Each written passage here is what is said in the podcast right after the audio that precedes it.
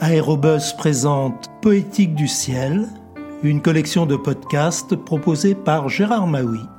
Bonjour, Henri de Ségogne et Antoine de Saint-Exupéry, deux amis irrésistiblement et différemment attirés par le ciel, le passionné de haute montagne et l'aviateur. Un essai littéraire original met en perspective ces deux vies parallèles et nous éclaire sur la jeunesse, la personnalité et l'œuvre de l'écrivain aviateur.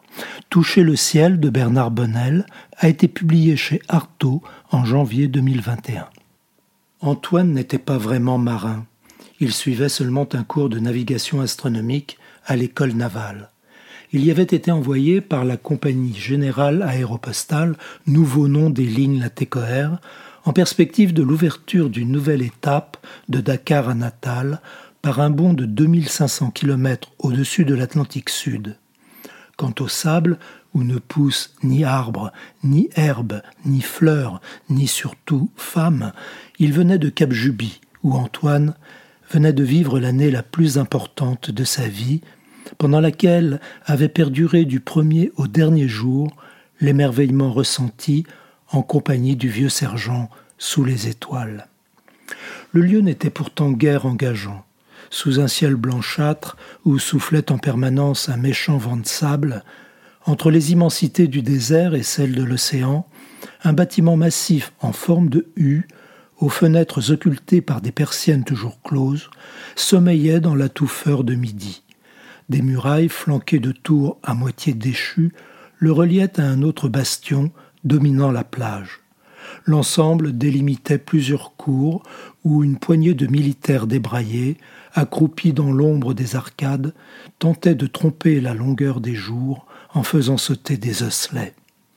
Au fronton de la poterne d'entrée pendait un linge décoloré, naguère jaune et rouge, symbole du protectorat de l'Espagne, sur les arpents de sable entourant ce poste dont les plus proches voisinages étaient Agadir, 500 km au nord, et Villa Cisneros, 600 km au sud. En contrebas, des bivouacs de bédouins tombés dans la mendicité s'étaient échoués sur les contreforts de la citadelle. À l'arrière des cuisines, une meute de chiens efflanqués attendait la vidange des poubelles.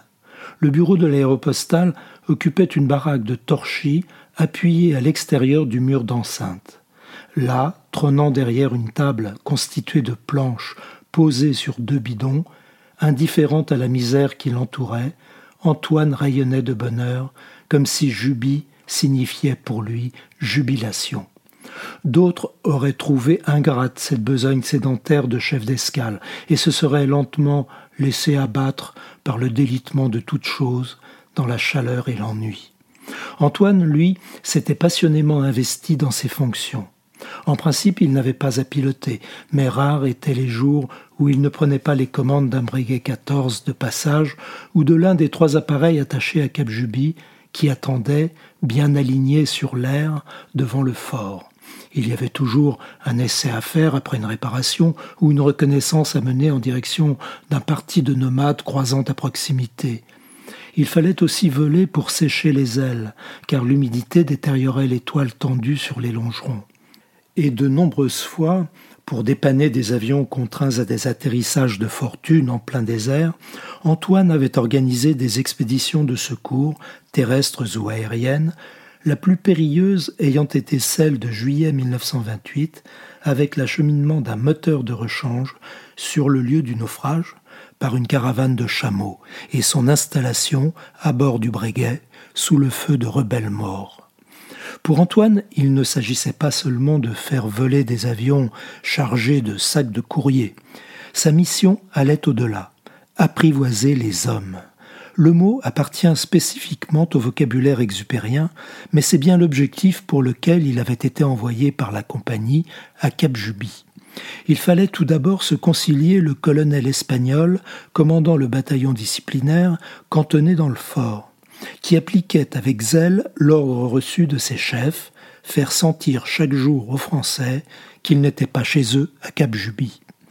D'un seul télégramme adressé à Madrid, cet officier était capable de faire fermer l'escale ce qui aurait été la fin de la ligne puisque les Breguet 14 n'avaient pas l'autonomie permettant de rallier d'un seul bond Agadir à Villa Cisneros.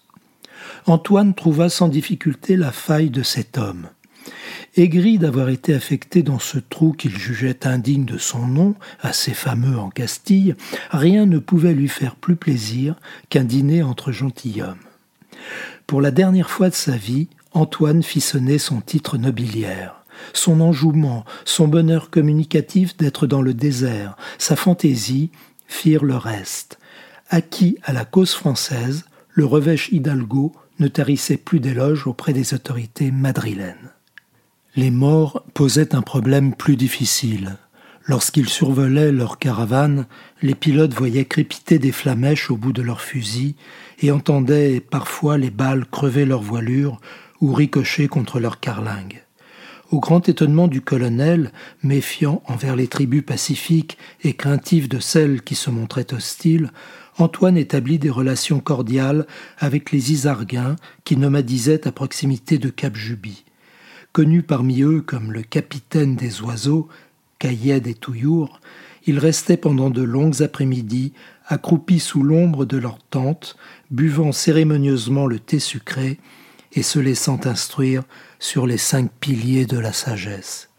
Mais la plupart des tribus n'étaient pas disposées à se laisser apprivoiser. Peu avant l'arrivée d'Antoine, les Aïd Toussa avaient massacré Gourpe et Érable, deux aviateurs qui avaient dû se poser à la suite d'une avarie.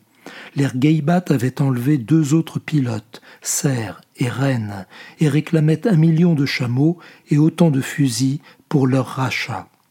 Déjà parti pour l'Argentine, étape suivante de sa carrière, Antoine n'était plus à Cap Juby lorsque les deux hommes furent libérés après quatre mois de captivité. Mais cette délivrance était la conclusion des négociations qu'il avait mené en alternant souplesse et fermeté. À bientôt pour de prochaines lectures.